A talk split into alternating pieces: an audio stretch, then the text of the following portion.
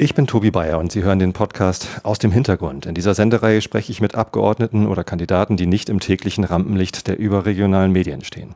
Heute spreche ich mit Christoph de Vries, Bundestagsabgeordneter der CDU Hamburg. Hallo, Herr de Vries. Moin.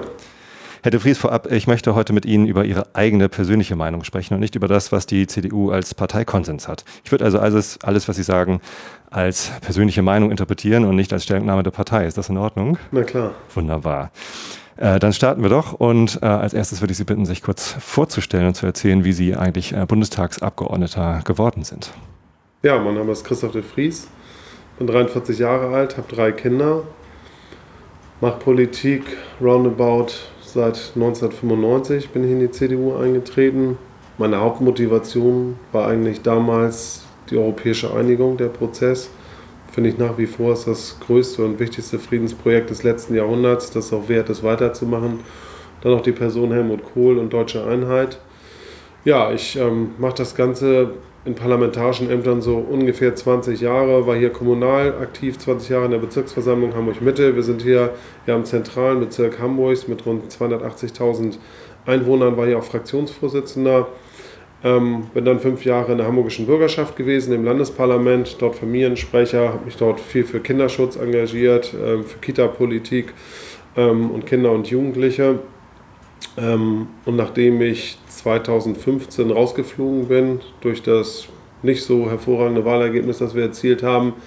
Ähm, aus der Bürgerschaft. Aus, aus der Bürgerschaft, mhm. genau ähm, bin ich, dann habe ich mich beurlauben lassen in einem öffentlichen Dienst. Ich war zehn Jahre in der Finanzbehörde Hamburg, habe Haushalt gemacht, Steuerschätzung, zentraler Bereich und bin rechte Hand des Fraktionsvorsitzenden in Hamburg geworden, als sozusagen Chefstratege und Kommunikationsleiter. Genau, und jetzt bin ich neu gewählter Bundestagsabgeordneter seit dem 24. September und stehe in den Startlöchern und hoffe, dass es auch bald richtig losgeht. Das heißt, Sie kommen aus Hamburg, sind hier aufgewachsen, haben auch hier studiert? Und sind immer Hamburg treu geblieben. Ein waschechter Hamburger durch und durch. Hamburg ist meine Liebe, durch und durch. Ähm, ich bin geboren in Hamburg, ähm, zur Schule gegangen, studiert. Ähm, ganz genau. Und das ist meine Stadt und da fühle ich mich auch verpflichtet. Ich habe auf Ihrer Webseite gelesen, dass Sie auf, das, äh, auf eine katholische Schule gegangen sind. Äh, in der Vorbereitung auf äh, dieses Interview hat mir ein Freund von mir, der auch ein Kind auf einer katholischen Schule hier in Hamburg hat, äh, gesagt, oh, du musst unbedingt fragen, äh, was Herr de Vries zur Situation der katholischen Schulen äh, hier in Hamburg sagt. Äh, was, was ist da Ihre Auffassung? die, der katholischen Kirche geht es hier gerade nicht so gut, sind irgendwie mehr Schulden aufgetaucht, als man erwartet hat. ich kenne die Hintergründe aber nicht. Ähm, erzählen Sie mal kurz, was, was wissen Sie darüber? Vielleicht erstmal zu den katholischen Schulen generell. Ich habe nur katholische Institutionen besucht, angefangen von der Kita über die Grundschule bis zum Gymnasium. Für mich der Kirche auch sehr verbunden persönlich bis heute. Ähm, und finde auch, dass sie eine Bereicherung sind für das Hamburger Schulsystem, weil sie neben der Wissensvermittlung, die dort sehr gut funktioniert, eben auch sehr werteorientiert sind. Und es gibt dort einen besonderen Spirit, den ich in dieser Form an staatlichen Schulen nicht kenne. Mhm. Besonderes Miteinander, besonderes Wertekorsett. Ähm, das finde ich sehr wichtig und die katholischen Schulen sind in dem Schulsystem in Hamburg wirklich eine Bereicherung, sehr wertvoll und deswegen habe ich mich auch persönlich, als ich davon erfahren habe, gleich ähm, eingeschaltet, habe den Erzbischof Stefan Hese angeschrieben und ihm auch politische Hilfe angeboten, denn mein Ziel ist es, ähm, aber auch der gesamten CDU in Hamburg, ähm, dass wir die katholischen Schulen möglichst in der heutigen Form erhalten können und in ihrer Vielzahl auch. Ähm, denn eins ist auch klar, also wenn es diese Schulen nicht mehr gibt, für die Stadt Hamburg wird es teurer. Die erstattet bisher ja nur einen Teil der Kosten, sonst müsste sie 100% der Schülerkosten tragen. Und es gibt ein großes Problem, das haben wir vor allen Dingen ähm, mit dem Ganztagsausbau gehabt. Die Stadt nimmt da für die staatlichen Schulen ungefähr eine halbe Milliarde in die Hand die privaten Schulen, in frei, also die Schulen in freier Trägerschaft, dazu gehören die konfessionellen Schulen, aber auch andere, haben keinen Cent Zuschuss gekriegt. Und wir brauchen an diesen Schulen heutzutage mit Ganztägigkeit Mensen, wir brauchen Aufenthaltsräume, wenn Kinder dort bis nachmittags sind. So, und das erfordert viele Baumaßnahmen. Das Erzbistum hat da schon äh, rund 60 Millionen investiert. Das ist aber die Grenze. Hinzu kommt noch der normale Sanierungsbedarf an Schulen. Und das kann das Erzbistum nicht stemmen. Und ich finde, hier ist die Stadt und der Senat auch in der Pflicht, ähm, dem Erzbistum unter die Arme zu greifen, ähm, damit wir die katholischen Schulen stützen können. Welche Werte sind das? Sie sprachen von einem Wertekorsett. Ähm, klingt erstmal beengt, aber äh, ja, ist natürlich ist, irgendwie ja, äh, stabil, nee. wenn man, wenn man äh, von einem Korsett also ich, das wird. Also Korsett ist vielleicht auch falsch. Ja. Sprechen wir mal vielleicht vom Wertefundament, ja. würde ich sagen. Gut. Ähm, äh, welche Werte sind es, die an einer katholischen Schule vermittelt werden, ähm, die nicht an staatlichen Schulen vermittelt werden? Naja, man hat natürlich die Bedeutung des Glaubens ist eine andere. Also Religionsunterricht an staatlichen Schulen ist ja eher eine Wissensvermittlung generell von unterschiedlichen Religionen, ähm, die es gibt auf dieser Welt. Ähm, und natürlich spielt dann die katholische Religion an der katholischen Schule eine besondere Rolle. Und sie wird eben auch praktiziert im Alltag. Also man fängt morgens ja an mit einem gemeinsamen Gebet. Man hat auch Andachten zwischendurch. Und generell ab und zu in sich zu gehen, sich selbst zu reflektieren, sein eigenes Handeln zu überprüfen, auch was immer wieder angeregt wird, habe ich, klingt jetzt ein bisschen altmodisch, aber lebe ich eigentlich gottesfürchtig, lebe ich christlich, gehe ich christlich mit meinen Mitmenschen um, das halte ich für sehr, sehr wichtig. Und ich glaube, und meine Wahrnehmung war, dass das soziale Miteinander, die Rücksichtnahme ähm, dort wirklich besonders ausgeprägt war. Christlicher Umgang mit den Mitmenschen, was bedeutet das für Sie? Rücksichtnahme? Naja, ich meine, das kennen Sie auch. Das bedeutet Barmherzigkeit, Mitmenschlichkeit, vergeben können, aufeinander zugehen können. Alles, was so christliche Grundwerte ausmacht und was Jesus uns vorgelebt hat im Grunde. Mhm. Genau, ich, ich bin ja auch, das heißt auch mal, sich ich bin in einer evangelischen Umgebung aufgewachsen. Ja, klar, aber das ist ja auch nicht viel anders. Demütig zu sein, mhm. Auch vielleicht Bescheidenheit zu lernen, nicht immer ganz oben zu sein und ganz vorne und nur mit den Ellbogen zu arbeiten und das habe ich schon echt so erlebt. Okay. Und ähm, die Werte, die Sie aus der Erziehung, die Sie genossen haben an den äh, Institutionen und wahrscheinlich auch zu Hause, ähm, welchen, welche Rolle spielt das heute in Ihrer Politik? Also jetzt sind Sie Abgeordneter. Äh, Sie waren auch schon lange Abgeordneter hier in, in Hamburg. Ja. Welchen Einfluss hat das auf Ihr politisches Tun? Also ich würde erst mal sagen, es gibt keine direkte Verbindung zwischen dem Glauben und meinem politischen Handeln. Ich meine, wir haben auch zum Glück eine Trennung in Deutschland zwischen Kirche und Staat seit einigen Jahrhunderten. Nach der Aufklärung ist es auch vernünftig so. Aber was ich angesprochen habe, ist, das, das betrifft zum Beispiel eigentlich die Sichtweise des Wählers. Wie nehme ich mich da selber wahr? Bin ich derjenige, der meint, alles besser zu wissen und der den Bürgern meine Überzeugung aufdrückt? Oder habe ich auch eine Bereitschaft, das zu hinterfragen und zuzuhören. Das sind, glaube ich, Punkte, die man damit übernehmen kann. Und ich versuche mir das immer zu bewahren, immer ein offenes Ohr zu haben ähm, und da auch eine eigene Haltung zu hinterfragen. Mhm. Okay, aber also das Thema Säkularisierung, also Trennung von Staat und Kirche, äh, da stehen Sie dazu, dass die Kirchen keinen direkten Einfluss auf den, den Staat haben. Also die Trennung von Kirche und Staat ist ja außer Zweifel. Säkularisierung ist ja aber noch ein bisschen mehr. Säkularisierung geht ja heutzutage mehr in die Richtung, dass wir eine Entchristlichung der Gesellschaft haben oder man kann auch sagen eine zunehmende Gottlosigkeit. Und ob es nicht vielleicht auch einen Zusammenhang gibt mit Werteverfall oder so, darüber kann man, glaube ich, ähm, sprechen. Ich, man erlebt diese Entwicklung ja in allen westlich entwickelten Gesellschaften, auch mit zunehmendem ähm, Wohlstand. Ob es immer gut ist, wage ich zu bezweifeln. Denn außer dem Materiellen, außer dem Wohlstand gibt es eben noch mehr, was Mensch einen ausmacht, was einen erfüllt, was eine Gesellschaft oder eine Gemeinschaft miteinander verbindet.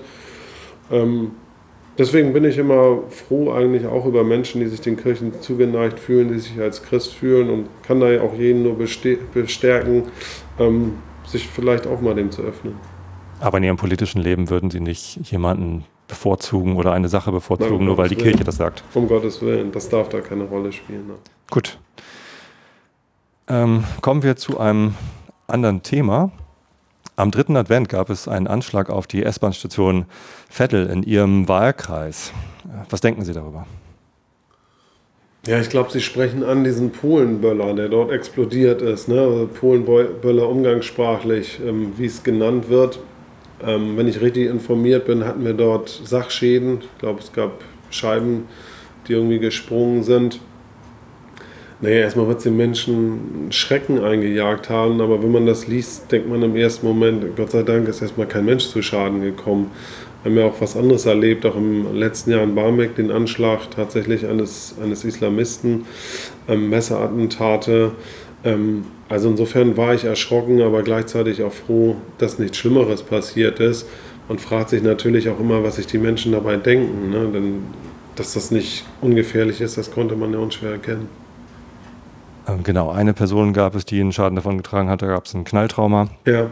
Ähm, ansonsten äh, hatte ich mich halt so ein bisschen gewundert über die, ähm, ja, nicht Verniedlichung, aber es wurde halt so ein bisschen klein gespielt. Ne? Polen-Böller klingt wie, naja, ein Böller haben wir alle mal und die aus Polen sind halt ein bisschen lauter. Letztendlich war es eine Detonation, ja. die, eine Sprengstoffdetonation, ja. die äh, eine von diesen Scheiben von dem Windschutz da zu Bruch gebracht hat. Ja. Und das also war also schon eine Bombe, die dort gezündet worden ist. Muss man, äh, muss man so nennen. Und man kann nur von Glück reden, dass da niemand äh, zu Schaden gekommen ist. Gut, ob es vielleicht eine Bombe ist, darüber kann man auch noch streiten. Aber was, glaube ich, klar ist, dass das hat eine Vielfaches der Sprengkraft eines normalen Böllers. Ähm, insofern ist das auf jeden Fall wahnsinnig gefährlich und äh, das ist auch nichts, was irgendwie verbreitet werden sollte. Ne? Und deswegen haben wir ja auch zum Glück in Deutschland strenge Bestimmungen, ähm, was, was die Mengen von Schwarzpulver angeht. Ähm, und das ist natürlich auch richtig so. Glauben Sie denn, dass das eher ein ähm, ich, ich zünde einen Knaller war oder war das ein äh, gezielter Anschlag auf Menschen, die dort am Also ich habe jetzt jedenfalls keine Erkenntnisse, dass es irgendwie ein Anschlag war. Ähm, soweit ich das, aber ich habe das auch nur der Presse entnommen, muss ich gestehen, ähm, gelesen habe, ist das ja auch jemand, ähm, der irgendwie in der Vergangenheit einen rechten Hintergrund hatte aber inzwischen, glaube ich, auch eine Art psychische Verwirrung hat oder Krankheit hat. Also deswegen kann man eigentlich nur mutmaßen, was die Motivation dahinter ist. Ich weiß es nicht. Der Tatverdächtige, der äh, gefasst worden ist, äh, wurde vor 25 Jahren zu 8,5 Jahren Haft verurteilt wegen Totschlags äh, eines Menschen in Buxtehude. Mhm. Ähm, der Mensch hatte damals gesagt, Hitler sei der größte Verbrecher gewesen und ähm, der jetzt Tatverdächtige hat damals mit einem Freund zusammen so lange und so brutal auf diesen Menschen eingeschlagen, äh, ist dann weggegangen, hat noch ein Kantholz geholt äh, und hat dann noch mit diesem Kantholz brutal auf den Menschen eingeschlagen, sodass er hinterher den Verletzungen erlegen ist. Ja. Ähm, also ein, ein Neonazi, ein, ja. ein Skinhead-Schläger, ja. äh, der jemanden getötet hat. Ähm, warum äh, denkt man heute oder warum spricht man heute von einem Ex-Nazi, der einen Polenböller gezündet hat und nicht von einem äh, Rassisten, der einen Anschlag äh, ver verursacht hat? Also in Barmbek sagen sie ein Islamist, der einen Anschlag gemacht hat. Mhm. Ähm, in, auf der Veddel, äh, wo ein wo ein Rechter einen Anschlag verurteilt hat, ist es ein, ein, Ex, ein mutmaßlicher Ex-Nazi, der ähm, einen Polenböller gezündet hat. Naja, also das ist die, das ist die Sprache ähm, der Medien gewesen. Gott sei Dank haben wir von der Politik keinen Einfluss auf die Medien. Die sind unabhängig in ihrer Berichterstattung. Das ist auch gut so. Ob sie dann immer zutreffend ist, darüber kann man ja streiten. Ich habe es, wie gesagt, ähm, so gelesen, ähm, dass diese Tat oder die Zugehörigkeit zur rechten Szene und die Verbundenheit sehr lange zurückgibt und dass es jedenfalls keine Erkenntnisse gab, dass das heutzutage noch eine Rolle spielt. Wenn das so wäre, dann wäre, glaube ich, die Bezeichnung richtig. Aber wie gesagt, da kann man nur mutmaßen. Ähm, ich kann mir nicht vorstellen, dass es dahinter eine gezielte Motivation gibt, das zu verharmlosen. Das haben wir gerade in Hamburg eigentlich nicht. Da also benennen wir die Kinder beim Namen, was auch richtig ist. Und Gott sei Dank spielt ja auch diese rechte Szene in Hamburg eine sehr, sehr untergeordnete Rolle, wenn wir das mal nehmen zum Rest der Republik.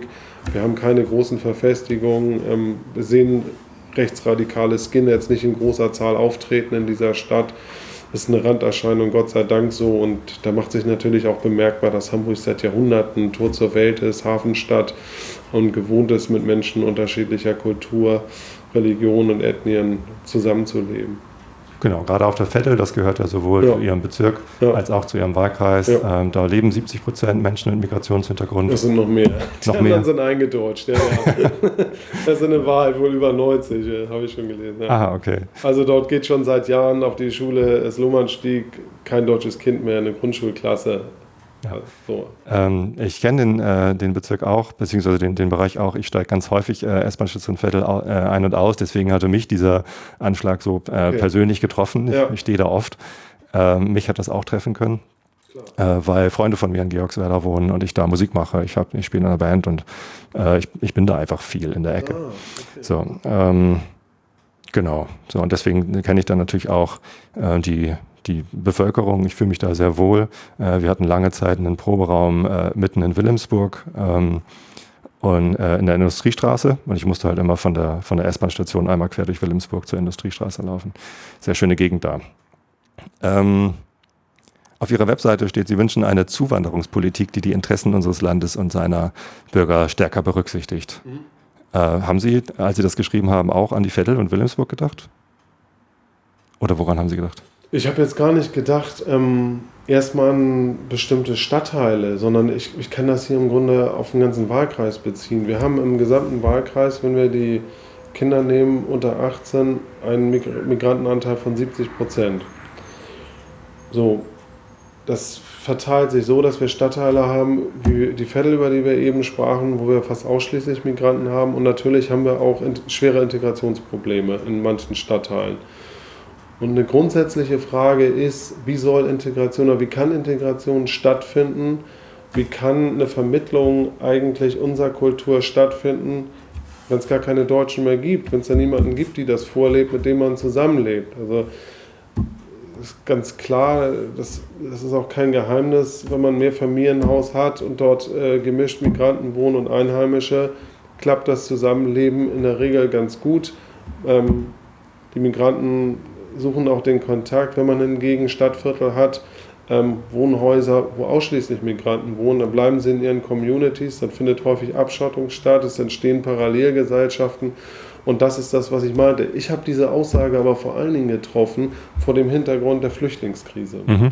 Wir haben zum Beispiel das Beispiel Billstedt. Ähm, dort haben wir als Politik, sowohl Landespolitik damals, als wir regiert haben in Hamburg, aber auch Kommunalpolitik, ähm, gemeinsam mit der SPD ganz bewusst Stadtentwicklungsmaßnahmen gemacht, um die Bevölkerungsstruktur besser hinzukriegen und den Stadtteil zu stabilisieren. Wir haben beispielsweise dann auch Reihenhausgebiete ausgewiesen, damit wir sozusagen eine gute soziale Durchmischung haben.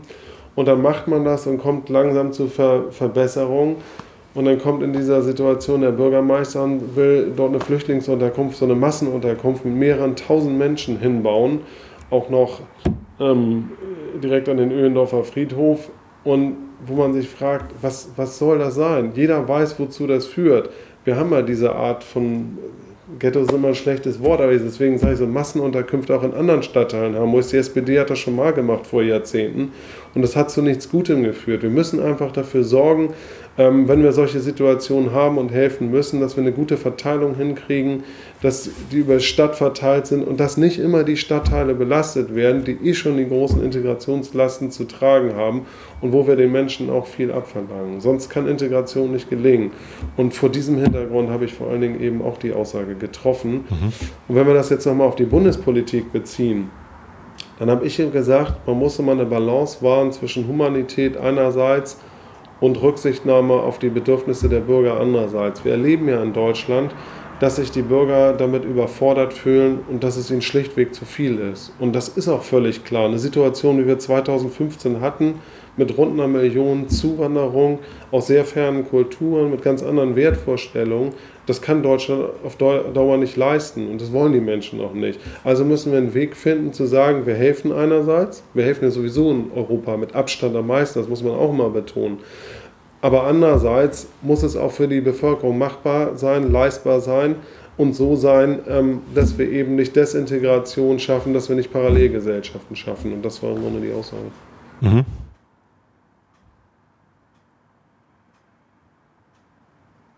Da fällt mir gar keine weitere Frage zu ein jetzt gerade. Ja. also ähm, ich finde es halt ganz interessant, weil ähm, die, die Aussage, dass man, dass man keine, keine Massenflüchtlingsaufnahmestätten äh, in Bereichen haben möchte, wo man eh schon ähm, soziale Brennpunkte hat, würde ja bedeuten, dass man dann auch mehr Flüchtlingsheime äh, also entweder mehr Flüchtlingsheime auch in Blankenese und anderen Stadtteilen, in denen es keine sozialen Brennpunkte gibt, äh, aufbaut, äh, oder eben, dass man weniger Flüchtlinge aufnimmt. So, das sind so die, die Optionen, die man hat, oder? Also ich will das vielleicht nochmal verdeutlichen, zwei Aussagen. Das eine ist, wir müssen die Zuwanderung begrenzen. Das war ist für mich die erste Konsequenz. Den Flüchtlingszuzug, das macht ja auch die Bundesregierung. Das ist ja auch jetzt auch erklärt, das Ziel von CDU und CSU, auf einen, dass wir sowas haben, ähm, auch wie eine, wie eine Grenze, die nicht überschritten werden sollte, dass man so eine Orientierungslinie hat. Das zweite ist, wenn wir die ähm, Zuwanderung haben, in dem Fall sind es ja auch Flüchtlinge, die Schutz suchen besonders, ähm, dass wir dann eine vernünftige Verteilung hinkriegen. Das ist im Übrigen auch ein Problem in Deutschland des Föderalismus. Sie müssen sich vorstellen, wir haben in Hamburg so viele Menschen aufgenommen wie Mecklenburg-Vorpommern dessen Fläche, ich weiß nicht, tausendmal so groß ist. Mhm. Und da scheitern wir natürlich auch an unserem Föderalismus, weil da haben wir einen Maßstab wie den Königsteiner Schlüssel, der bemisst sich an der Bevölkerung. Und dann müssen wir in einer Stadt wie Hamburg, die sehr beengt ist, wo wir eh schon Wohnungsnot haben, wo normale Familien Probleme haben, bezahlten Wohnraum zu finden, müssen wir genauso viele Menschen aufnehmen wie in Mecklenburg-Vorpommern, wo wir ganze Städte haben, wo ein Drittel der Wohnungen leer steht. Also das ist auch ein, ein gewisses Scheitern des Föderalismus, wo wir zu Verbesserungen kommen müssen, wenn sich so eine Situation ähm, nochmal wiederholt oder sag ich mal, wenn der Flüchtlingszuzug eben anhält. Ja, aber sind das nicht zwei verschiedene Themen, Flüchtlingszuzug und, und Zuwanderung? Also Zuwanderung ist natürlich ein weites Feld und Zuwanderung ist einmal, kann Flüchtlingszuzug sein, Menschen, die vor Krieg, Verfolgung, Vertreibung fliehen. Ähm, dann haben wir natürlich das klassische Asyl, politische Verfolgung, individuelle Verfolgung ähm, nach dem Grundgesetz. Und dann haben wir natürlich Wirtschaftsmigration, Menschen, die einfach in der Hoffnung auf einen guten Job und eine gute Zukunft und ihre Familien eben sich nach Deutschland kommen wollen. Mhm. Aber man kann das grundsätzlich schon alles unter Zuwanderung subsumieren. Und die Grenze, von der Sie gesprochen haben, klang jetzt so nach, nach dem CSU-Kampfbegriff Obergrenze. ähm ja, wir, wir, nennen das ja ganze Regelwerk jetzt, aber letztendlich ist das Wort Klauberei. Genau. Also dahinter steckt ein Grundsatz. Ich habe das auch ehrlich gesagt nie verstanden. Ich habe es auch nicht für besonders klug gefunden, dass so eine Verständigung nicht vor der Wahl gelungen ist. Ich mhm. glaube, das hätte uns sehr gut zu Gesicht gestanden. Es hätte möglicherweise die AfD auch nicht so stark gemacht, was, glaube ich, für unsere Demokratie auch gut gewesen wäre. Aber nun haben wir es immerhin geschafft, dass grundsätzlich jeder weiß, dass es irgendwo auch eine Grenze gibt der Überforderung. Ähm, oder die leistbar ist, das ist doch ganz klar. Und das haben die Wähler ja auch mit ihrem Wählervotum zum Ausdruck gebracht. Und man kann sich jede Umfrage angucken, da spiegelt sich das auch drin wieder. Die, die Bürger wünschen das auch und ich finde, man muss diesem Wunsch und diesem Bedürfnis auch Rechnung tragen. Genau, und ähm, trotzdem nochmal äh, die Nachfrage, ähm, dass, dass wir eine, eine Obergrenze in der, in der Zuwanderung äh, vielleicht brauchen, haben wollen ähm, Habe ich verstanden, dass das Ihre Meinung ist. Mhm. Äh, wie ist es mit Flüchtlingen, also Kriegsflüchtlinge, die vor äh, Zerstörung. Nein, das Regelwerk bezieht sich ja, also das ist ja überhaupt der Anlass, das bezieht sich auf Flüchtlinge. Mhm. Genau. Genau. Also ja. stehen Sie auch für eine, eine, eine, eine Grenze der, der Flüchtlinge, die wir aufnehmen in Deutschland? Auf jeden Fall. Auf jeden Fall. Beim Grundgesetz steht es ja anders. Nein, das steht es nicht anders. Unser Grundgesetz sieht politisches Asyl vor. Unser mhm. Grundgesetz regelt gar nicht Flucht. Und ehrlich gesagt haben wir ja auch ein Dublin-Abkommen, das auch ganz klar geregelt, wo ein Mensch in Europa ankommt. Dort muss es auch das Verfahren geben zur Aufnahme. Davon haben wir abgewichen in einer besonderen Situation, weil es auch so nicht leistbar gewesen wäre. Mhm. Wir müssen aber eigentlich grundsätzlich dazu hinkommen.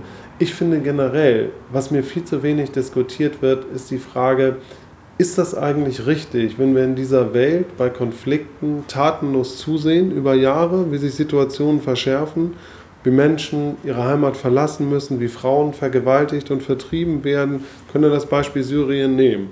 Haben wir jahrelang die Weltgemeinschaft tatenlos zugeguckt.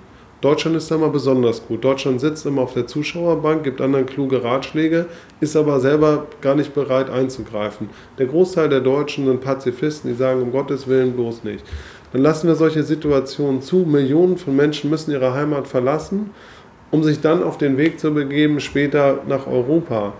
Für wen ist das denn eigentlich gut?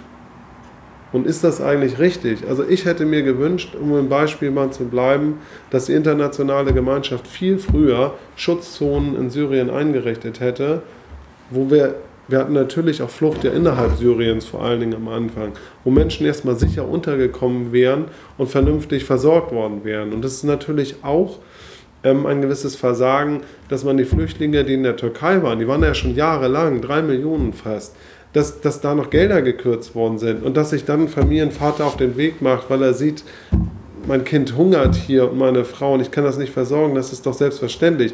Aber die Konsequenz ist doch nicht, dass wir sagen, deswegen müsst ihr jetzt alle nach Deutschland oder Schweden oder sonst wo nach Europa kommen. Die Konsequenz muss doch eigentlich sein, und das sieht auch die Genfer Flüchtlingskonvention so vor, dass die heimatnah versorgt werden.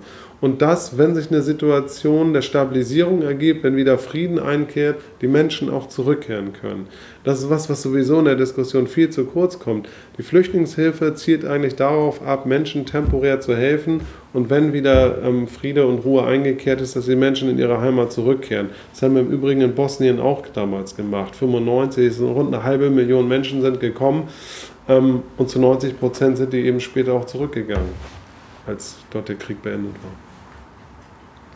Gut, im Anbetracht der Zeit würde ich gerne noch auf ein weiteres äh, ja, Thema zu sprechen kommen. Und zwar ähm, das Thema der äh, Fraktionsdisziplin. Die äh, Parlamente, die wir in Deutschland haben, äh, sind ja, äh, wir haben eine, eine, eine ähm, parlamentarische äh, Demokratie, Parteiendemokratie. Das heißt, in den Parlamenten sitzen Abgeordnete, die die Fraktionen angehören. Mhm. Und ähm, diese Fraktionen äh, bilden Koalitionen und dadurch äh, kommt es dann zu Regierungen. Äh, wie ist Ihre Auffassung zu dem, zu dem äh, Begriff äh, Fraktionsdisziplin? Sie waren ja Fraktionschef hier in Hamburg, sind jetzt Teil der äh, CDU-Bundestagsfraktion. Wie, wie nehmen Sie das wahr? Wie wichtig ist das? Also ich glaube, grundsätzlich ist es erstmal wichtig, dass es eine Form von Disziplin in jeder Partei bzw. Fraktion gibt. Menschen wählen ja auch Parteien, weil damit bestimmte Ziele und Inhalte verbunden sind. Und Politik ist aus meiner Sicht auch nicht nur wünsch dir was. Ich kann ja nicht für meine Partei gewählt werden mit einem bestimmten Programm, was wir gemeinsam beschlossen haben und dann hinterher in Abstimmung permanent irgendwas anderes vertreten. Also der sagt die Partei zu mir, du bist doch bescheuert und die Wähler würden vielleicht auch sagen, was macht er denn da eigentlich? Dafür habe ich doch nicht die CDU gewählt. So, das ist erstmal der Grundsatz. Auf der anderen Seite sind wir natürlich unserem Gewissen verpflichtet. Mhm. Das ist primär. So, nun haben wir die meisten Entscheidungen im Deutschen Bundestag oder auch in Länderparlamenten sind nicht zwingend Gewissensentscheidungen. Das sind ganz wenige Fragen. Und in diesen Fragen werden ja die Entscheidungen auch häufig freigegeben. Ähm, insofern habe ich mir auch immer vorbehalten, auch in, in meiner Partei und in Hamburg, wenn ich mit irgendwas grundsätzlich nicht einverstanden war, auch die Freiheit zu nehmen, dem nicht zuzustimmen. Mhm. Da gibt es unterschiedliche Formen. Manchmal ist man auch während der Abstimmung vielleicht gerade auf Toilette. Ähm, da nimmt man an dieser Abstimmung nicht teil. Ähm, anderswo, wenn es besonders wichtig ist, ähm, stimmt man dagegen. Und Sie können mal die letzte Wahlperiode nehmen, als es um Fragen ging, ähm, wie Euro-Rettung, also Griechenland-Rettung, Finanz- und Wirtschaftskrise, gab es auch in der Unionsfraktion Dutzende Abgeordnete, die mehrfach gegen die Fraktionslinie gestimmt haben. Aber ich finde, das muss in einem bestimmten Maß sein. Wenn man dauerhaft gegen die Linie seiner Fraktion stimmt, dann muss man sich irgendwann auch die Frage stellen, bin ich da eigentlich richtig aufgehoben? Mhm. Also irgendwie eine vernünftige Balance muss da gewahrt sein. Das heißt, Was ich aber ganz wichtig finde, wenn ja. ich das noch sagen darf, ähm, und die Kritik finde ich auch berechtigt, Parlamente müssen sich auch manchmal emanzipieren. Wir sind manchmal zu einer Regierungsrepublik geworden, wo die Kabinette Gesetzesvorlagen machen und das Parlament mit der Regierungsmehrheit beschließt es da. Und ich finde manchmal schon, ein Parlament kann auch bewusst, also selbstbewusster auftreten ähm, und kann sich da mit seinen Meinungen auch einbringen, kann auch selber Vorlagen machen. Ähm, wenn Sie sich aber auch angucken, Regierungsvorlagen kommen in den seltensten Fällen so aus dem Bundestag raus, wie sie reingegangen sind. Das heißt, da gibt es schon einen Beratungsprozess, da gibt es auch Veränderungen, wenn die angezeigt sind. Man nimmt ja auch Experten mit, macht Sachverständigenanhörungen, hört sich das an. Und wenn es dann berechtigte Änderungswünsche gibt, werden die auch genommen. Aber manchmal finde ich, kann Parlament auch selbstbewusster sein. Wie soll letztendlich das? sind wir die Volksvertreter, nicht das die Regierungsmitglieder. Richtig, genau. genau. und Sie ja. beschließen die Gesetze, also genau. nicht die Regierung.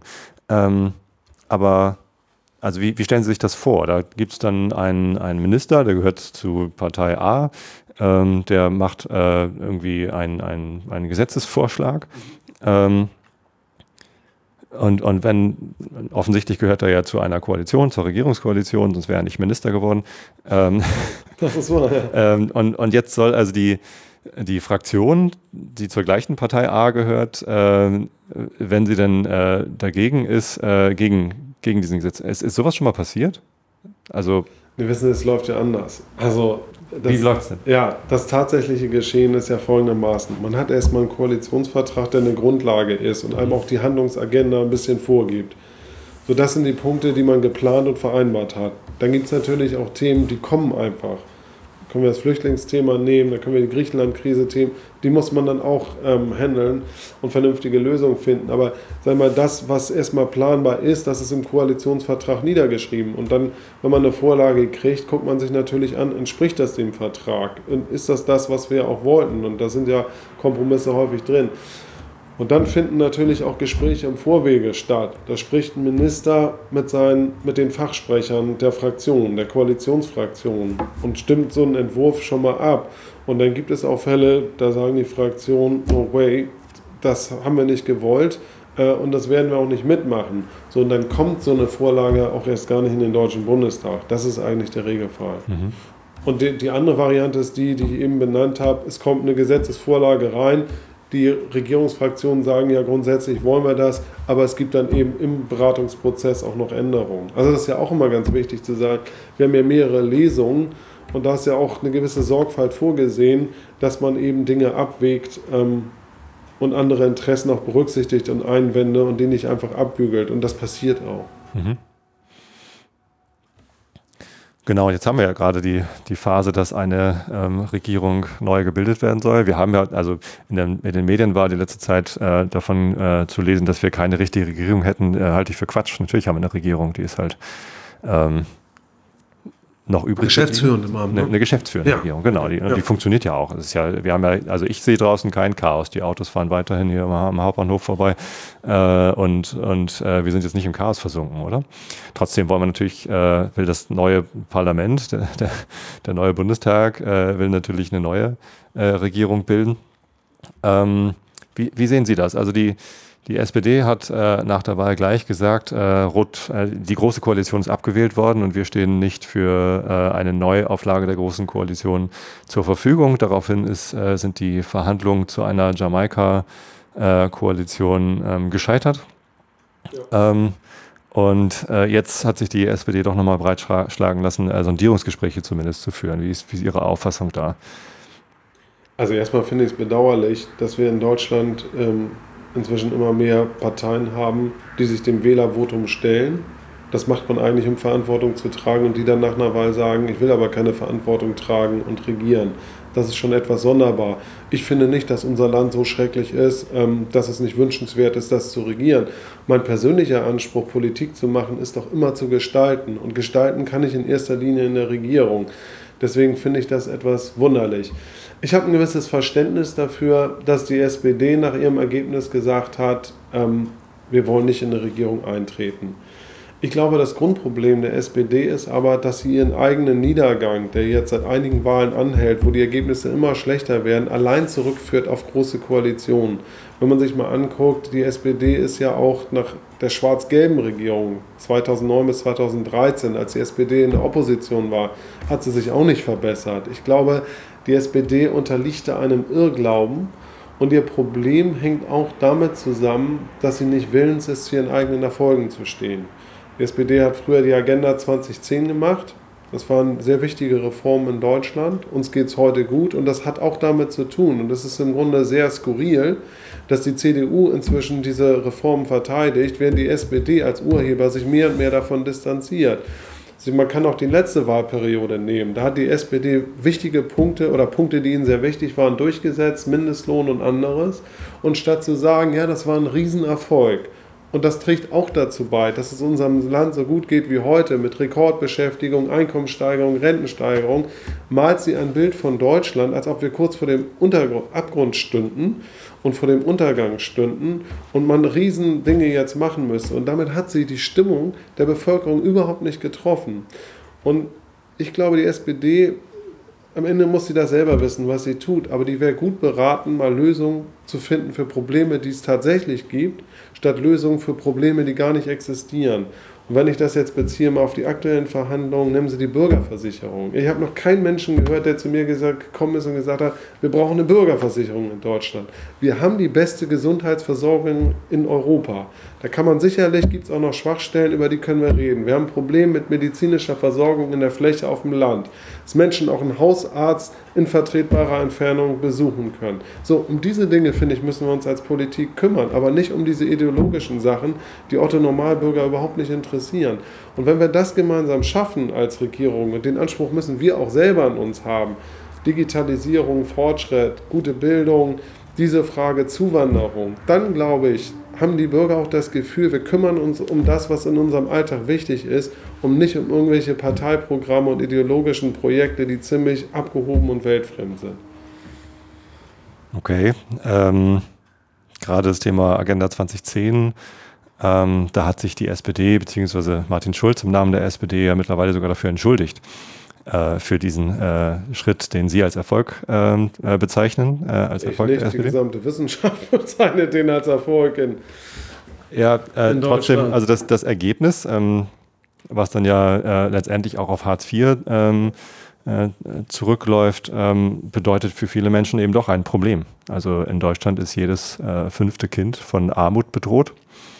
Ähm, gerade alleinerziehende Eltern äh, sind äh, stark von, von Armut bedroht und ähm, es, es führt dazu, dass in, in besonders äh, schwierigen Regionen, äh, sogar äh, Berlin und Bremen waren, glaube ich, die Städte, die äh, besonders betroffen waren von Kinderarmut, jedes dritte Kind in Armut lebt. So, ähm, Sie sagen, uns geht's gut. Geht es uns allen gut oder geht's äh, einer bestimmten Filterblase gut? Nee, natürlich nicht. Es geht nicht allen gut, aber es geht vielen besser. Das ist die entscheidende Aussage. Ich bin gerade eben im Auto gefahren, habe NDR Info gehört. Da haben sie die neuesten Zahlen berichtet vom IAB aus Nürnberg. Ein sehr renommiertes Institut. Ähm, die haben dargelegt, in den letzten zehn Jahren ist die Zahl der Langzeitarbeitslosen in Deutschland von 2 Millionen auf 800.000 zurückgegangen auch wenn man nicht nur diese offizielle Statistik nimmt, sondern die sogenannten chronisch Arbeitslosen, also Menschen, die immer mal wieder arbeitslos sind, in Beschäftigung gehen, also keine kontinuierlichen Erwerbsbiografien haben. Auch die Zahl hat sich rapide reduziert in Deutschland. Das ist ein Zeichen dafür, dass auch Armut weniger geworden ist. Das ändert aber nichts daran, wie Sie richtig sagen, dass wir auch Armut haben. Und aber ich finde, die Aufgabe der Politik ist es doch dann nicht, weiter das Füllhorn auszuschütten, sondern zu gucken, was sind die Ursachen, wie schaffen wir es, gerade bei den Kindern dieser Familien, die so zu unterstützen, dass sie in eine Lage versetzt werden, später für sich zu sorgen und nicht mehr arm zu sein. Das ist dann die Bildungsfrage, wie gleicht man elterliche Defizite aus, ähm, Ganztagsschulen und so weiter. Und gerade im Beispiel Alleinerziehende, da hat ja schon die letzte Regierung einiges gemacht. Da ist der Freibetrag erhöht worden. Da müssen wir dann auch nochmal gucken, schaffen wir es nicht, was Kinderbetreuung anbelangt. Das ist für, also ist ja schon für Eltern wahnsinnig schwer, wenn irgendwie Kinder krank werden, das zu organisieren. Und für Alleinerziehende ist es eine Horroraufgabe manchmal. Und da müssen wir dann gucken, wie greifen wir den unter die Arme, dass eben ähm, das Armutsrisiko sinkt. Aber ich glaube, es ändert insgesamt nichts daran, dass wenn wir nach Europa und den Rest der Welt gucken, uns, uns es insgesamt sehr gut geht. Es geht mehr Menschen gut, die Armut ist gesunken und bei den anderen Dingen müssen wir weitermachen. Und es ist eben mit auf Agenda 2010 zurückzuführen. Also das ist eigentlich auch in der Wissenschaft völlig unumstritten. Und warum die S das ist das Grundproblem eigentlich der SPD gewesen. Bevor sie Agenda 2010 gemacht hat, hat sie immer ähm, gepredigt, im Himmel ist Jahrmarkt. Reformen sind erst zurückgenommen worden. Erst als wir dann Höchststand der Arbeitslosigkeit hatten, 2005, 5 Millionen, da hat Gerhard Schröder die Reißleine gezogen, hat gesagt, so geht es nicht mehr weiter in Deutschland, wir müssen das jetzt machen. Und jetzt wäre es eigentlich richtig gewesen, wie gesagt, mal dazu zu stehen, zu den Erfolgen. Nur dieser ständige Kurswechsel führt natürlich irgendwann auch zu einem totalen Glaubwürdigkeitsverlust. Und ähm, das, das ist, glaube ich, das, irgendwie auch das Problem der SPD, mit dem sie irgendwie umgehen muss. Klingt jetzt schon wieder ein bisschen nach Wahlkampf. An der SPD ist alles schlecht, an der CDU ist alles gut. Nee, Glauben Sie, es gibt Neuwahlen? Glauben Sie, es gibt Neuwahlen? Ich vermag das noch nicht einzuschätzen, weil man muss wirklich sagen, und das sagen auch Genossen, führende Genossen, wenn man mit ihnen spricht, die SPD ist im Moment schon relativ führungs- und orientierungslos. Also wenn man mal alleine das Beispiel nimmt, die Absage an, an eine GroKo in dem Moment, wo Jamaika gescheitert war. Man muss in der Politik immer bis zum Ende denken. Und man kann sich doch vorstellen in so einer Situation, dass der Druck auf die eigene Partei immer größer wird. Warum man dann am selben Tag einen Beschluss fällt und sagt, wir reden nicht mit der CDU, ist mir ein Rätsel. Und dann hat man natürlich hinterher ein Problem, seinen Mitgliedern zu erklären, warum man es doch auf einmal macht. Und die SPD hat sich jetzt ja ein bisschen in die Verantwortung nehmen lassen, auch durch den Bundespräsidenten, der finde ich eine sehr, sehr gute, konstruktive Rolle gespielt hat. Aber ich vermag nicht einzuschätzen, wohin das am Ende führt. Also wir wissen insbesondere, die SPD-Mitglieder in Nordrhein-Westfalen sind sehr, sehr kritisch, was eine große Koalition anbelangt. Die machen schon ein Viertel bis ein Drittel fast der Delegierten aus. Ähm, die haben gerade auch ihre Regierung verloren in diesem Jahr. Ist die Ministerpräsidentin abgewählt worden, gibt es auch eine große Verunsicherung. Und ob sozusagen am Ende das Pflichtgefühl und das Verantwortungsbewusstsein siegt oder aber sozusagen die reine Parteisicht, die sagt, nein, wir müssen jetzt in die Opposition, weil das für uns als Partei besser ist, das vermag ich noch nicht einzuschätzen. Was wäre Ihnen lieber, Neuwahlen oder eine Minderheitsregierung? Also um das vielleicht nochmal zu ergänzen, meine Wahrnehmung ist, die SPD-Abgeordneten haben am meisten Angst vor Neuwahlen. Weil eine Partei, die dreimal gesagt hat, wir wollen nicht regieren, die hat auch Schwierigkeiten bei Neuwahlen. Wer soll sie dann aus welchem Grund eigentlich wählen? Das wissen die auch. So, da gibt es einen gewissen Unterschied ähm, zwischen Abgeordneten und, und der Basis. Ich selber finde, der Wähler hat seinen Job gemacht, der hat gewählt. Das hätten, hätte ich mir auch besser vorgestellt. Wir haben starke Verluste gehabt, aber wir müssen jetzt einfach damit umgehen und das ist unsere Pflicht als Demokraten daraus, das Beste zu machen, eine Regierung zu bilden. Ich halte überhaupt nichts von einer Minderheitsregierung. Warum nicht? Ähm, wir sind das größte und wichtigste Land in Europas und wir können nicht im Alltag abhängig sein immer von der Frage, stimmt uns eine Mehrheit im Parlament bei wichtigen Entscheidungen zu oder tut sie es nicht. Im Übrigen wird sowas sehr, sehr teuer, weil das dazu führt, dass die Gegenseite immer ähm, Forderungen erhebt, die erfüllt werden müssen im Gegenzug. Und uns fehlt einfach eine gewisse Verlässlichkeit bei wichtigen Entscheidungen. Ich will mal ein Beispiel nennen. Wir hatten vor einigen Wochen im Deutschen Bundestag eine Entscheidung über die Frage, darf Irland seine Kredite aus der Finanz- und Wirtschaftskrise vorzeitig zurückzahlen? Die haben es gut gemacht, die haben ihren Haushalt wieder auf Vordermann gebracht, die erzielen Überschüsse und jetzt wollen sie die Schulden zurückzahlen. Ist einvernehmlich in ganz Europa bei allen 27 Mitgliedstaaten gewesen. Die SPD-Minister im Bundeskabinett, Geschäftsführer haben der Vorlage auch zugestimmt. Dann kommt das im Deutschen Bundestag und die SPD-Bundestagsfraktion sagt, nein, wir stimmen dem nicht zu.